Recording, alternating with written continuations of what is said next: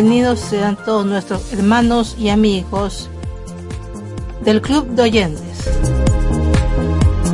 Radio Vida Esperanza les trae este día su noticiero, Impacto Cristiano. El día de hoy les estará acompañando su hermana y amiga Marigitor.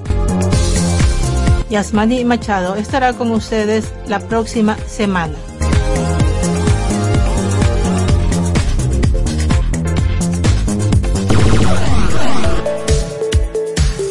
Estos son los principales titulares para el día de hoy. Encuesta revela disminución masiva en estadounidenses que creen que la Biblia es la palabra real de Dios. La Asamblea General de la ONU está a solo un paso de establecer el aborto como derecho humano mundial. Nueva serie asociada a Disney representa el nacimiento del anticristo e intenta normalizar el satanismo.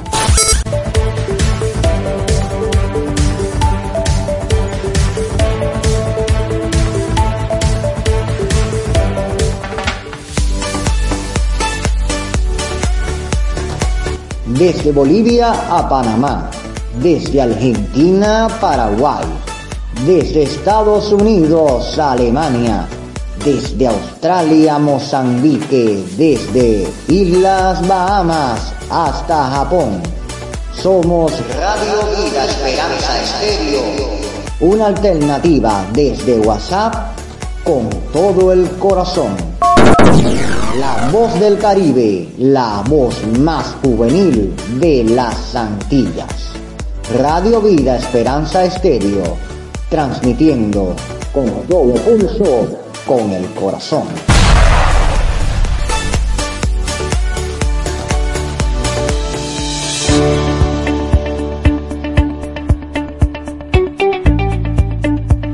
Estás en sintonía de Radio Vida Esperanza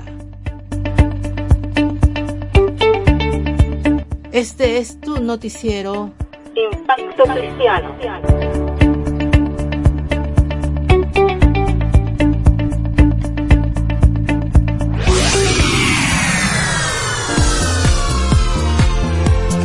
Somos la voz que se oye, la voz que se escucha desde el Caribe, desde el centro de Cuba, transmitiendo Radio Vida Esperanza Estéreo compartiendo la palabra a toda nación. Una radio, una voz, un corazón.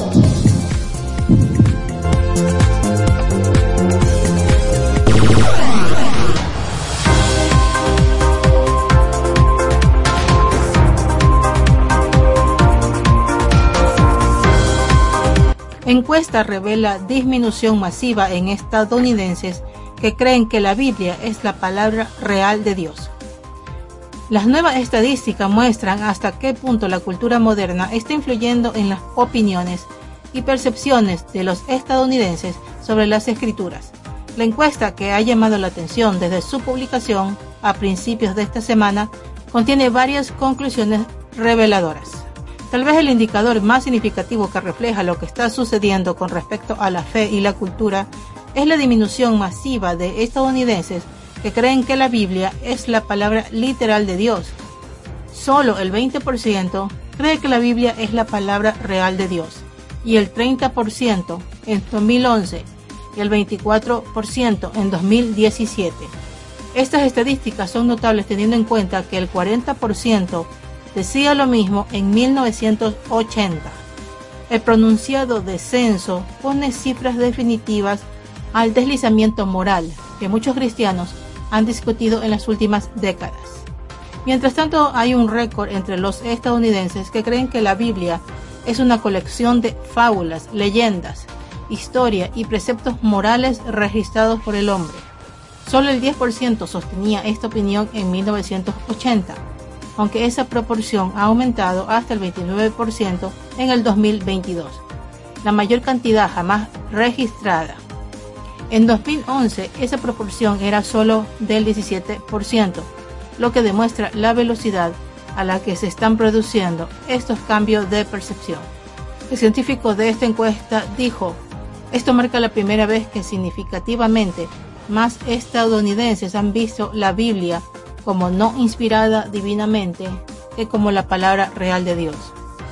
Una diversidad de encuestados estadounidenses no eligió ni la opción estrictamente literal ni la de la fábula a la hora de evaluar las escrituras, ya que el 49% dijo que la Biblia está inspirada por Dios. No todo debe tomarse literalmente. Lo interesante de esta medida es la relativa consistencia con la que la gente ha seleccionado esta opción. Un idéntico 49% dijo lo mismo en 2011 y el 52% había elegido lo mismo en el 2002. Como se indicaron en estos resultados, coinciden una disminución de la importancia percibida por los estadounidenses de la religión en sus vidas. Solo el 44% dijo en el 2022 que la religión es muy importante en sus vidas, frente al 60% que lo indicaron así en el 2002. Chile decide rechazar propuesta de nueva constitución. Millones de chilenos votaron de forma obligatoria para decidir si aprueban o rechazan una nueva constitución, con el 99.4% de las mesas escrutadas y una histórica participación de 13 millones de personas. El rechazo obtuvo casi un 62% de votos por el 38% del apruebo. La victoria del rechazo mantiene así abierto el cambio constitucional que se había presentado como solución para resolver las tensiones del estallido social de 2019. Pero queda ver cómo seguirá ahora el proceso. Tras aprobar redactar una nueva constitución en el 2020 y elegir a los miembros de la convención para escribirla en el 2021, el país decidió finalmente, a través de un plebiscito obligatorio, este domingo rechazar la Carta Magna propuesta, el carácter plurinacional del Estado, el derecho al aborto, la reelección presidencial, el sistema de justicia y la eliminación del Senado son algunos de los temas incluidos en la propuesta constitucional que generaron más animadversión entre la ciudadanía. La Plataforma Evangélica Nacional, plena, integrada por distintas agrupaciones de pastores y líderes evangélicos a nivel nacional, hizo pública el pasado mes de julio una contundente declaración respecto a la propuesta de una nueva constitución en Chile en la misma expresaban que se sumaban como ciudadanos al deseo que una mayoría expresó de mejorar aspectos relevantes en Chile como pensiones, salud, educación, seguridad, descentralización, justicia social, mejor distribución de la riqueza, equidad, mayores oportunidades, la protección del medio ambiente, entre otros temas pendientes desde hace tantos años. Desde el liderazgo del Congreso Iberoamericano por la Vida y la Familia, también manifestaron su animadversión por el proyecto constitucional. Así lo publicaron en redes sociales. La constitución propuesta es totalmente antivalores, antirreligiosa, antidios. Anula derechos ya otorgados, desaparece conceptos fundacionales de toda sociedad y desconoce tratados internacionales formados por Chile, entre muchas deficiencias técnicas y legislativas. La Organización Provida considera que Chile es un país gobernado por quien es quizás el más radical de los presidentes latinoamericanos en temas de ideología de género. Líderes evangélicos latinoamericanos afines al Congreso, la vida y la familia manifestaron su beneplácito por el triunfo del rechazo a la nueva constitución. Desde Montevideo, Uruguay, el pastor Jorge Márquez pidió que Dios alumbre la mente y el corazón iberoamericano lo ocurrido en Chile puede sacudir la conciencia de muchos pueblos. Gracias al Señor por su misericordia. La Asamblea General de la ONU está a solo un paso de establecer el aborto como derecho humano mundial. La Asamblea General de la ONU estaría finalizando las negociaciones para adoptar una resolución mundial en la que estaría pidiendo que reconozcan al aborto como un derecho humano. Según informes del Centro para la Familia y los Derechos Humanos, CFAM, los delegados de la Asamblea General están en conversaciones para que dicha resolución se adopte en todo el mundo debido a cómo el aborto ha sido rechazado recientemente en Estados Unidos. Supuestamente todo estaría sucediendo en base a la presión que ha ejercido la Unión Europea y la administración Biden al respecto. Esta última está agotando todos los recursos para volver a hacer legal la interrupción de los embarazos después de que Roe vs. Wade fuera anulada por la Corte Suprema, siendo esta una de las victorias providas más importantes de toda la historia.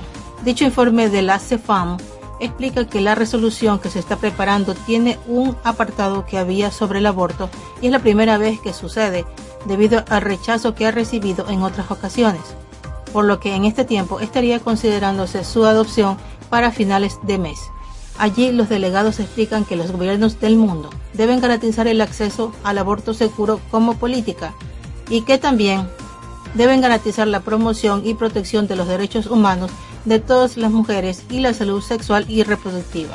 Se conoció que los países occidentales que respaldan la resolución no apoyan la inclusión de este lenguaje pro aborto, aunque uno de los negociantes de la misma en representación por Japón dijo que las delegaciones no pueden alterar el lenguaje que ya existe sobre el tema.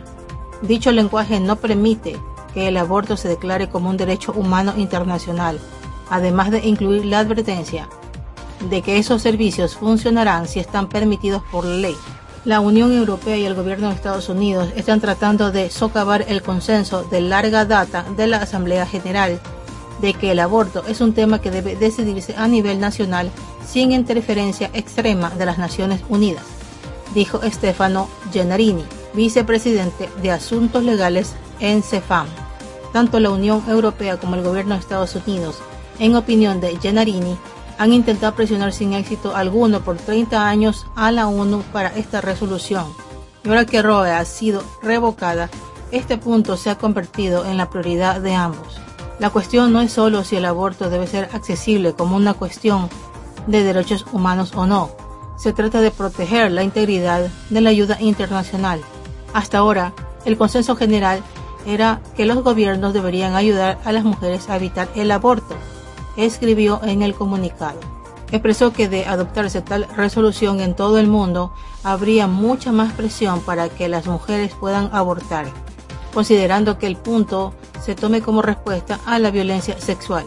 El aborto es más barato que brindar atención médica y apoyo social a las madres y sus hijos. Hay una tensión inherente aquí.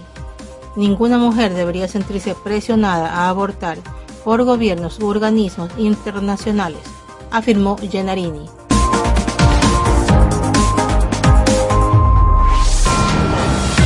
Diseñador web cristiano es presentado en la Corte Suprema por no hacer sitio para bodas gay. Colorado está instando a la Corte Suprema de Estados Unidos a que respete su ley contra la discriminación ante la impugnación de un diseñador de página web cristiano que no quiere crear sitios web de bodas personalizados para parejas del mismo sexo, y afirma que la ley estatal viola su derecho a la libertad de expresión. En un escrito presentado el viernes 12 de agosto ante el tribunal, los abogados de la oficina del fiscal del estado de Colorado dijeron que la ley contra la discriminación de Colorado solo requiere que una empresa venda sus bienes o servicios a todos los miembros del público y no regula el discurso. La ley aborda lo que hace una empresa y no lo que dice. Cualquier carga que la ley pueda imponer a la expresión de una empresa, por lo tanto no viola la primera enmienda, dijeron. Se espera que este otoño el Tribunal Superior escuche el caso de Lori Smith. Smith, que dirige un negocio de diseño gráfico y de sitios web en el área de Denver, quiere expandirse a los sitios web de bodas, pero dice que sus creencias cristianas le impiden diseñar un sitio web de bodas o gráficos para una pareja del mismo sexo. La Corte Suprema dijo que solo consideraría el tema de la libertad de expresión al decidir si una ley que requiere que un artista hable o permanezca en silencio viola la cláusula de libertad de expresión de la primera enmienda. El abogado de Smith, Jake Warner, dijo que Smith ha diseñado sitios web para clientes LGBT en el pasado. El desafío legal, dijo Warner, no se trata de discriminar a las parejas del mismo sexo. En cambio, se trata de que la ley estatal obligue a Smith a diseñar sitios web y gráficos personalizados que incluyan ideas contrarias a sus creencias. Gloria Smith siempre atiende a las personas basándose en el mensaje, no en las personas, dijo Warner. Este caso no tiene nada que ver con la persona. Se trata de lo que el gobierno está obligando a una persona a expresar. Aunque Smith actualmente no diseña sitios web de bodas, Warner dijo que en el futuro evaluaría si acepta a un cliente en los mensajes que solicitó en su sitio web. El fiscal general de Colorado, Phil Weiser, teme que si el Tribunal Superior se pone del lado de Smith, el fallo podría amenazar otras leyes contra la discriminación en todo el país. El reclamo de libertad de expresión presentado aquí creemos que es peligroso y si se otorga, abriría una serie de lagunas a la ley contra la discriminación, dijo Weiser. La discriminación no es expresión, es una conducta ilegal. La Corte Suprema tiene una mayoría de jueces conservadores que recientemente anularon el derecho constitucional de las mujeres al aborto y sentaron un nuevo precedente para las regulaciones de control de armas en el caso de Nueva York. Pero Weiser confía en que la Corte defenderá la ley de Colorado. Hemos visto durante décadas que la Corte Suprema mantiene esta línea que estamos avanzando en este caso, dijo Weiser. Sería un caso peligroso y muy problemático dar marcha atrás, y creemos que el tribunal tomará en serio las consecuencias de tal acción. En un fallo 2-1 el año pasado, el Tribunal de Apelaciones del Décimo Circuito de los Estados Unidos, con sede en Denver, negó el intento de Smith de revocar un fallo del Tribunal Inferior que desestimó su desafío. Los jueces dijeron que Colorado tenía un interés apremiante en proteger los intereses de dignidad de los miembros de grupos marginados a través de la ley contra la discriminación de Colorado.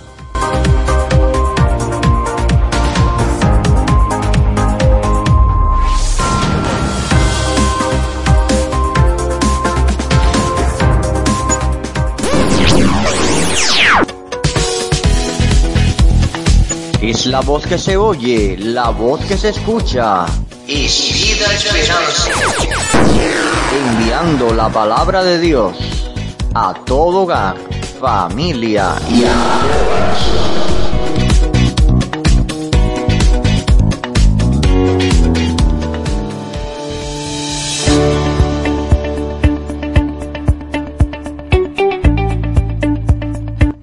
En sintonía de Radio Vida Esperanza.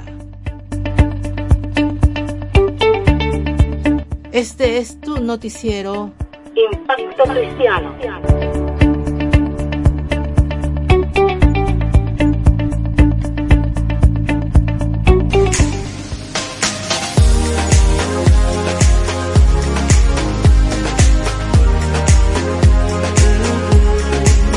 Radio Vida Esperanza es una radio nacida en Cuba en mayo del 2021. Apoya este ministerio desde Cuba siendo parte de nuestro grupo del Club de Oyentes. Para informarte y unirte a nuestro Club de Oyentes de Radio Vida Esperanza, infórmate con Yasmani Machado al WhatsApp más 53 55 087 303. Repito, más 53 55 087 303. Esperamos de tu presencia porque para nosotros tenerte en nuestro club de oyentes es una bendición. Pasa la voz e informa a otros de este ministerio radial. Dios te bendiga.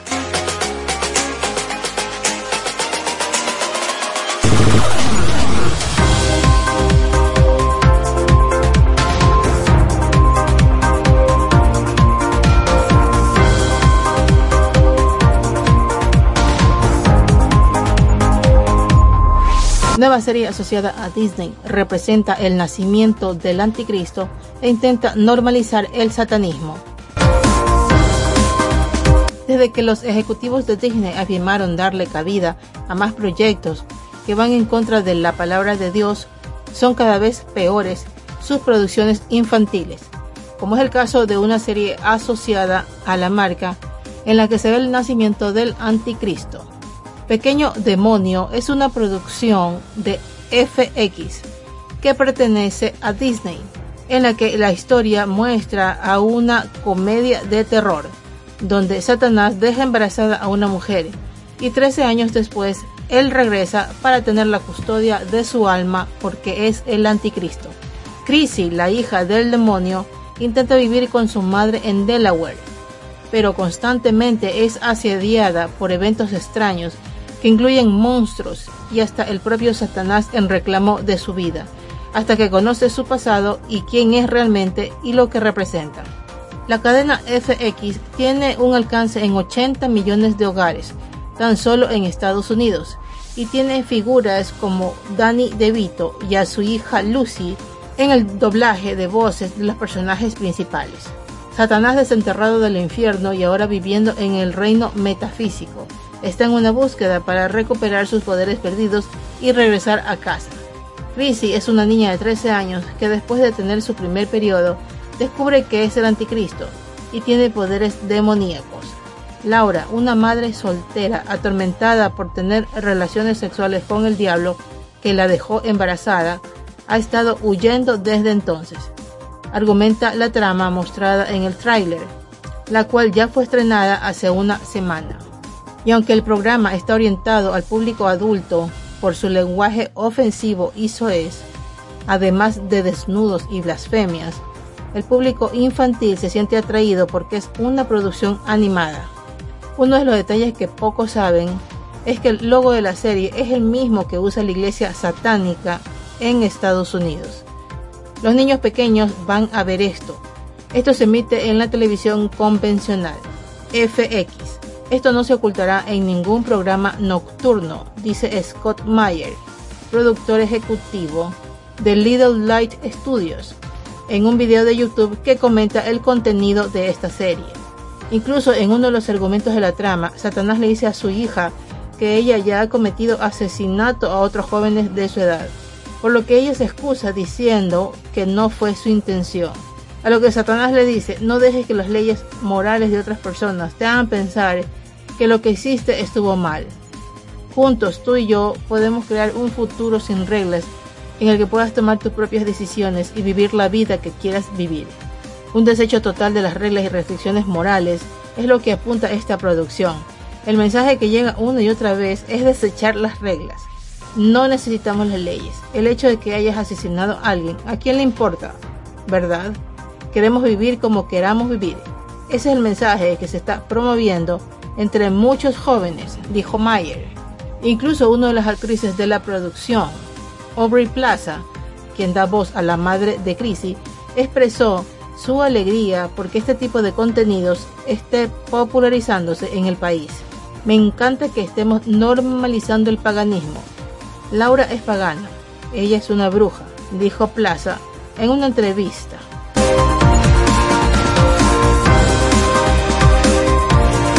California no puede obligar a las iglesias a cubrir el aborto en los planes de seguro, dictamina la Corte. En Los Ángeles, un grupo de iglesias de California obtuvo una importante victoria sobre la libertad religiosa el jueves 25 de agosto, cuando un tribunal federal dictaminó que el estado de California no puede obligarlas a cubrir el aborto en sus planes de seguro. En cuestión estaba una regla del Departamento de Atención Médica Administrada de California que exige que las empresas ofrezcan planes de seguro que cubran el aborto. Tres iglesias de California demandaron posteriormente al Estado después de que se les negara un seguro que no incluía cobertura de aborto. El jueves, la jueza principal de distrito de Estados Unidos, Kimberly Mueller, nominada por Obama, se puso del lado de las iglesias y dictaminó que el Estado había violado los derechos de las iglesias en virtud de la cláusula del libre ejercicio de la primera enmienda de la Constitución. Esa cláusula dice que el Congreso no hará ninguna ley que prohíba el libre ejercicio de religión. La acción del Estado, escribió Mueller, impone una carga sustancial a su libertad religiosa. La Alianza Defendiendo la Libertad, que representa a las iglesias, aplaudió la decisión. El gobierno no puede obligar a una iglesia ni a ningún otro empleador religioso a violar su fe y su conciencia participando en la financiación del aborto, dijo el asesor principal de esta alianza. Durante años, California ha atacado inconstitucionalmente a las organizaciones basadas en la fe, por lo que nos complace que la Corte haya declarado inconstitucional este mandato y permitirá que las iglesias que representamos operen libremente de acuerdo con sus creencias religiosas. Las iglesias en su queja ante el tribunal habían dicho que la santidad de la vida humana motiva los ministerios y el alcance de las iglesias. Debido a que las iglesias creen que el aborto es un pecado, no pueden pagar ni facilitar la cobertura del aborto electivo en los planes de salud de sus empleados, dice la denuncia.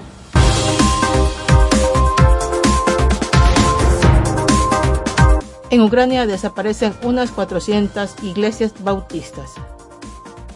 Yaroslav Pis, director del Seminario Teológico Bautista Ucraniano en Lelviv, afirma que en Ucrania aproximadamente desaparecieron unas 400 iglesias bautistas desde que comenzó la guerra.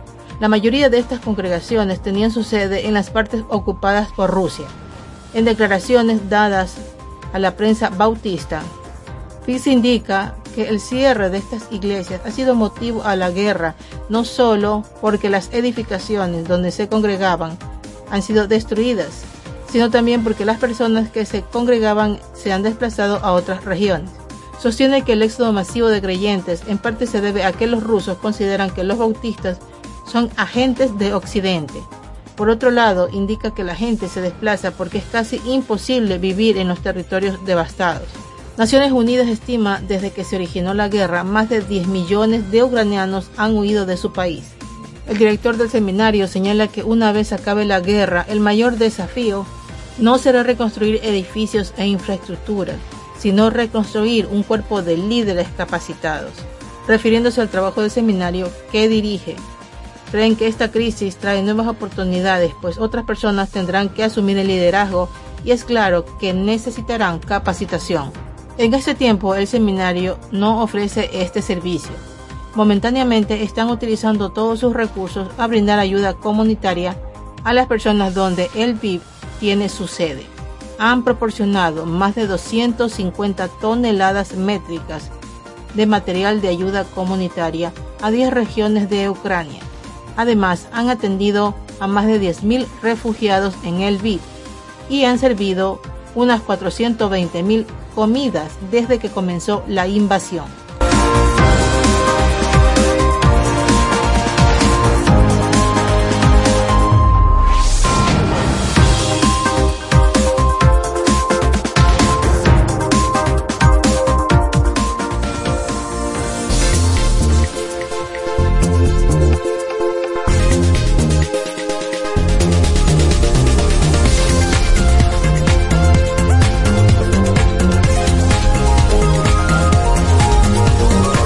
Concluimos con las noticias del día de hoy de su programa Impacto Cristiano.